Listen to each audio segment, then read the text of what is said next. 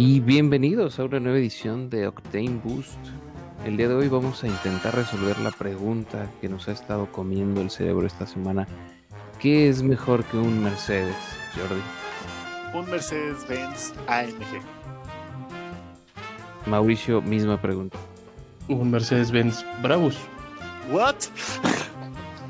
Eso No. no es lo que practicamos, Mau. Tenían que dar la misma respuesta. Ahora no vamos a saber hasta que. Ok, ¿tienes tiempo? Yo tengo un ratito, sí.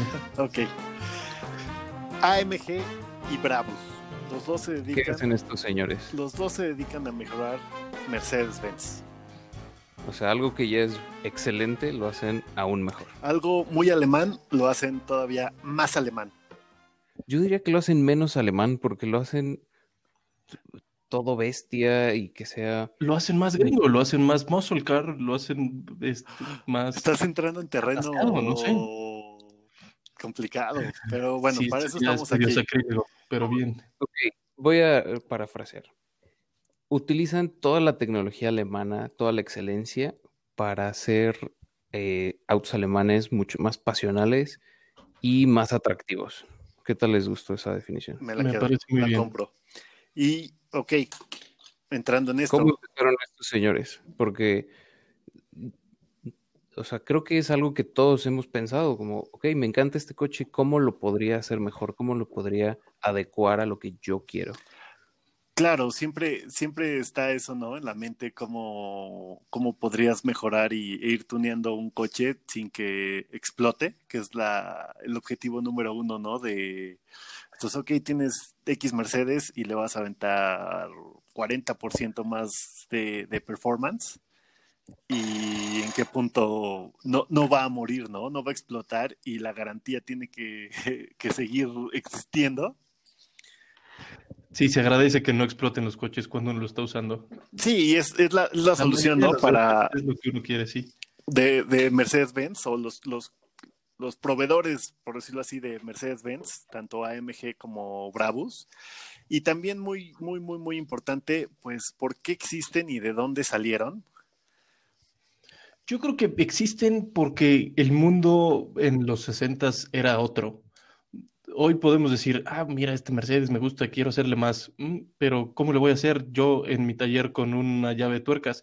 Y lo que pasó en los 60s, en los 70s, cuando nacen AMG, cuando nace Brabus, es que un, eh, un preparador, ni siquiera un preparador, un ingeniero, Ingeniero, que dijo, sí, alguien que trabajaba Ah, ahí. un ingeniero dijo, este coche me gusta mucho, pero quiero que ande más. Entonces le voy a poner un carburador más grande, le voy a poner un eje de otro coche, le voy a hacer esto, tal, otro, Le voy a poner una suspe más dura y, y le anda voy mejor. a estar aquí y acá. Ese era Sí. el objetivo. Y entonces, pues Mercedes dijo, oye, tú, este John Brabus, lo estás haciendo muy bien.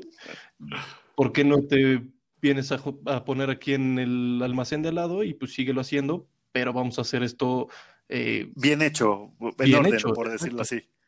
Nace, quisiera decirlo, del amateurismo de las carreras.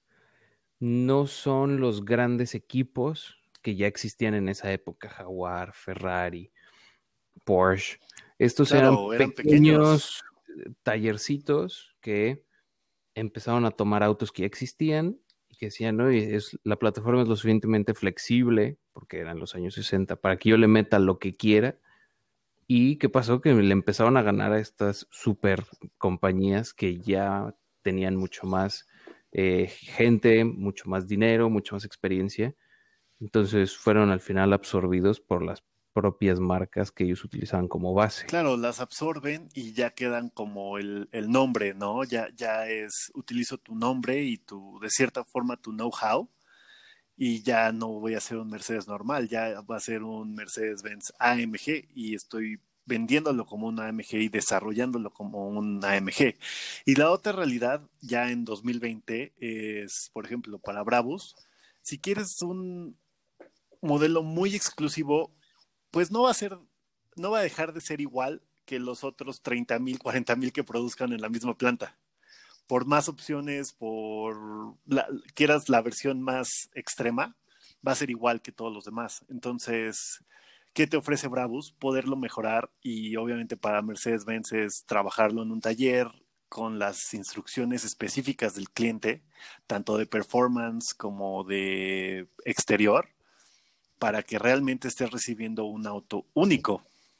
Que es una Sí, sí. filosofía que se aleja de la línea de producción, de la efectividad, de la eficiencia que busca un eh, constructor de coche normal, ¿no? Entonces te da esa, esa posibilidad de acercarte un poquito más al cliente y decir, bueno, ¿tú qué quieres específicamente? ¿Cómo puedo mejorar este coche para ti, Jordi?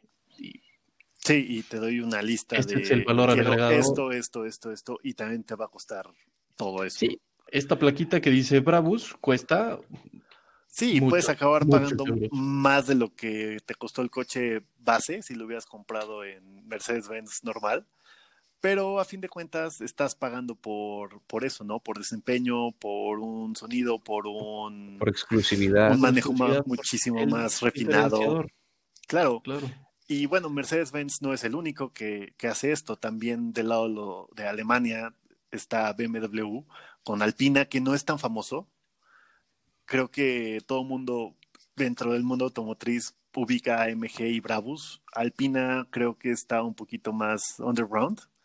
Siento que se quedaron en los años 80 y 90 y después como BMW sacó su- sus versiones M, creo que pasaron a cubrir esa necesidad de un nicho dentro de otro nicho. Sí. Entonces Alpina quedó relegado más a grupos de entusiastas. Sí, Alpina siento yo que quedó siendo un poquito más elegante, quiero decir, entre comillas, dentro de sí, mi coche anda más, eh, tiene más performance que el normal, pero es una cosa un poquito con más, no sé, buen gusto. sí, decir, no es tanto desempeño como lo que dijo Tomás, que cumplen lo- la línea M, ¿no? Sí es como más... Sí Con un saborcito más refinado. los, los rines de 20 rayos te, te dan como que un look ya súper distintivo. O sea, esto no es un BMW cualquiera y creo que le pegan muy bien a su, a su negocio. Alpina tiene desde el 65 trabajando con BMW, yo no sabía. Claro, y, y lo otro interesante, ¿no? Lo- a lo que han logrado es que compras una Alpina y tiene un VIN único que pertenece a Alpina, no a BMW. Y Esto- bueno, eso también hace que el, el valor del vehículo sea mucho mayor, pero se mantenga igual de alto mu- mucho más tiempo. Sí, es justo oferta y demanda. Hay muy, muy poquitos Alpina y cada uno es diferente, entonces se vuelven más deseables y eso también se refleja en el costo. Y qué bueno que existan. Yo Claro. Gracias a- uno en la vida. Y por ejemplo, esta marca, vamos a decirle marca, ya evolucionó, pero Roof de Porsche.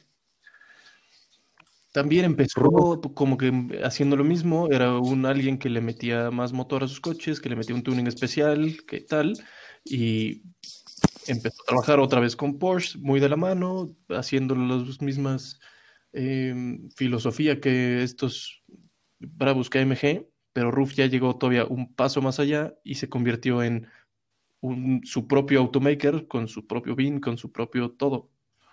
No soy fan de los Roof, la verdad. ¿Sabes cómo conocí a los Roof? En el Need for Speed Hot Pursuit. Tenías que desbloquearlos y los odiaba porque traían unos kits de, de body, unos alerones y no me ¿Y gustaba. sabes por qué existían los Roof en ese juego? No, porque. Porque Porsche nunca quiso soltar la licencia. Entonces se fueron a tocar la puerta Roof. Y es algo que se ve como un 911, pero no es un 911. Exacto. ¿En serio? Sí, así, así hicieron la- su entrada a los videojuegos. Por- y te preguntas, ¿por qué habría un Roof en un, un videojuego si nadie los Sí, porque conoce? solo, solo había Roof, no había Porsche. Tienes toda la razón. Jugándole a no las, gustaban al tema de nada. las licencias. Ahorita son, son, son interesantes y bueno, nada más como comentario aparte, ya hacen su propio chasis que se sigue viendo como un 911, setentero, curiosamente, pero colocar a Roof como tuner o como básicamente Como un automaker. automaker es, está, está- es un poquito complicado, pero pues sí, más allá de que nos gusten o no, a mí en lo personal sí me laten bastante. Creo que es otro jugador de, de este tipo que lo ha hecho bastante, bastante bien. Y por ejemplo, ay, perdóname. No, no vas. Los, los otros que existen ya del, del lado igual europeo, pero también carros pequeños que empezaron las carreras, ellos sí empezaron literal agarrando un Fiat 500 y un Renault R8 y preparándolos para carreras y para rallies hasta que empezaron a ser demasiado buenos y llegó Fiat y fue así de, oye, ¿tú quién eres? ¿Por qué estás preparando esos coches y por qué me estás ganando? Y, Renault de, oye, yo quiero que tú me prepares un auto para ganar el rally de Monte Carlo, tanto Abarth como Alpine. Y pues son nombres que siguen hasta ahora fueron absorbidos por, por estas marcas, por Renault y por Fiat, y ahora las utilizan como para... Mm, para mismo, darle, ese diferenciador, para darle ese caché extra que pues, te da ponerle, que cambiarle el logotipo, que, sí. que no tiene Fiat, tiene su... Su alacrán. grande. Y creo que lo importante es que... Eh, se siguen manejando, a pesar de ser parte de una, de una compañía padre, sí, ya son, se manejan autónomas. Entonces, es, claro, pero Abarth va a seguir teniendo cierta autonomía, lo mismo Alpine, sobre cómo se tiene que manejar, cómo se tiene que sentir el coche, porque ellos entienden su propio negocio. Eh, la neta, ¿no? Claro, Claro, pero sí es importante especializados en eso. poner esa diferencia que es esto sí es digamos un equipo que ya pertenece a la marca madre o sí. Sí, lo compras en la misma agencia y te lo venden con la misma garantía. Y se hacen en la misma planta, en la misma línea. Exacto. Entonces, ahí, ¿no? Un poquito diferente a lo que hace Brabus y AMG y, Alpina contra lo que vemos en Alpine y Abarth, pero aún así todos nacieron de un nombre grande que creció en las carreras, de gente que era entusiasta y tenían la pregunta original. ¿Cómo puedo mejorar este coche? ¿Qué, qué le puedo hacer para, para, mejorarlo, para hacerlo más rápido, para que se vea mejor? Y pues gracias a eso es que tenemos a, todos estos... En Inglaterra, Ford dijo, ¿cómo hago mi coche más rápido? Pues le pongo un motor de alguien que haga motores. Y pues así nacieron los, los Sierra Cosworth, los Escort Cosworth y todas estas eh, variantes de Ford que existían, pero pues con un motor hecho por... Por... Sí.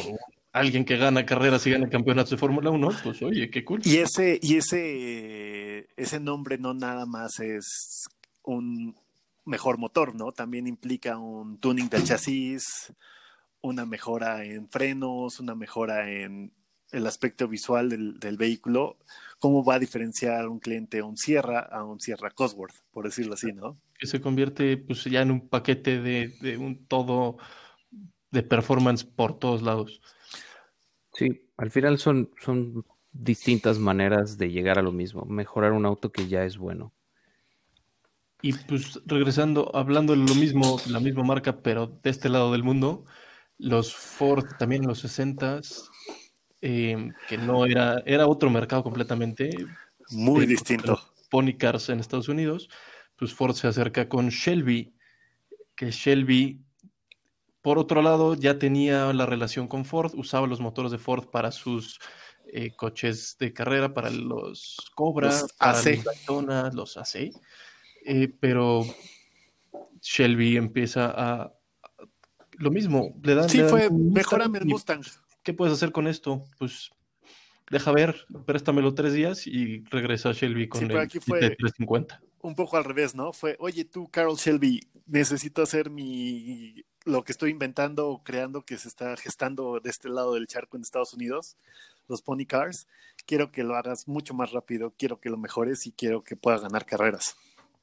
¿Y qué hizo? Lo mismo, meterle un motor más grande o los mismos 5 litros, mejorarlos y cambiar ciertos aspectos de la suspensión, frenos. Que también todo eso va de la mano de lo que habíamos mencionado, de gana en domingo y vende, en lunes. O sea, al final del día, el primer nombre que aparece cuando mencionan al ganador va a seguir siendo Ford.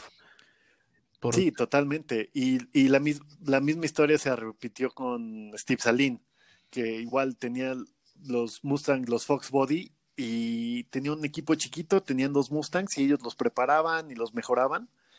Y les iban súper bien en las carreras y eran un equipo privado, por decirlo así, hasta que llega Ford y es, oye, ¿qué estás haciendo? Véndeme un poquito de esa magia y mejora estos Mustangs para yo poderlos vender como una edición limitada al, al público. Muy similar. a lo Después Salim se volvió loco. Sí, claro. Muy similar a lo que hizo Genesis. También era un corredor de coches de Ford que le daba su tuning especial y que se acabó convirtiendo en preparador de, de Mustangs, de Raptors, de todos estos coches que, pues bueno, te, te dan un poquito más que lo que traen. Sí, es la, la división rebelde, ¿no? Lo que no se puede hacer adentro de las oficinas de diseño y dentro de una planta, Sí, claro. pues se lo dejas a un third party, le dices, vuélvete loco. Y también del lado del cliente, ¿no? Y la marca como tal, se aprecia eso, se aprecia que se hagan esas versiones que probablemente sea menos del 1% de los, de los que existen en la calle, pero ese muy, muy, muy bajo porcentaje de, de ese vehículo se queda en la mente y en los corazones de, de todo el mundo, ¿no? Sí, Me gustó lo que dijiste porque, por ejemplo, Genesis hace autos de póster. Todos los autos que hace Genesis están perfectos para tenerlos en tu pared a los 12 años y decir, esta cosa está increíble. I want one. Sí, necesito uno. En fin, creo que creo que logramos responder la pregunta ¿cómo haces que un auto que ya es muy bueno sea aún mejor? Y es dáselo a los que saben, Correcto. Dales dinero, dales tiempo Y- y te van a entregar joyas. Y déjalos hacer lo que saben hacer. Sí, señor. Totalmente. Sí, me, me, me encanta, me encanta eso. Lamentablemente ya no vivimos en los 60 y creo que nosotros estamos un poquito alejados, pero es muy importante, existen otras opciones, ¿no? Y cómo mejoras un Ferrari, cómo mejoras un Bugatti Veyron, cómo mejoras un Ford GT para el cliente súper exclusivo y exquisito, que un Bugatti. Bueno, no es suficiente para él. Exquisito, exquisito, no sé. eh, porque Sí. muchas veces tienen un pésimo gusto y tienen más dinero que, que sentido común. Pero que, que- que un, que un país en África sí, sí, sí, sí. Y en América. Hay, hay Pero- otro, otro nivel de, de tuners que yo creo que podemos hablar eh, en otro momento, pero vaya. vaya Sí, totalmente. gastar dinero para. Vamos a dejarlo para, para la próxima semana. La, ahora la pregunta va a ser, ¿cómo puedes gastar mucho más dinero en el mismo coche? ¿Cómo puedes hacer que un auto caro sea más caro? Creo que así lo definiría. Sí, sí, sí. Pues muy bien, amigos. Ok, rápido. No, espera, espera. No, yo ya me iba a hacer mi tarea. Sesión rápida. Si tienes que escoger un, un, un tuner para tu coche, ¿a quién escogerías? Uy, Yo ya sé tu respuesta, Jordi. yo No, creo. yo sé mi respuesta. ¿What? Siguiente, Mauricio. Yo creo que, yo creo que por donde empezamos, Bravos, me late mucho lo que hacen, me late mucho lo extremadamente atascado que son, eh, todavía encima de AMG. Bravos para mí. Tú, Tomás. Jordi, ¿ya tienes tu No, respuesta? tú vas, por favor. AMG. AMG porque creo que sus motores son como relojes suizos. Sí, puede ser. Sí, yo, o sea, podría decir Alpine, pero ya no vivo en los 60, entonces me voy a quedar con Bravos. Ok, bueno, creo que tenemos Me gusta lo atascado. Qué raro que Jordi y yo digamos. Siempre responden lo mismo. Ah, sí, es cierto, maldita sea. Cómprate tu cerebro. No, no, no, la cosa es que Tomás está mal. Tú y yo estamos bien. Ah, de Yo, acuerdo. yo soy el loco. Esa es la moraleja aquí. Pero muy bien. Muy bien, qué divertido. Señores, pues hablamos entonces la semana que viene. Un saludo. Saludos. Gracias, a Gracias. todos. Hagan su tarea. escuchas. Este, pórtense bien y nos hablamos pronto. Manejen rápido. No. Bueno, sí.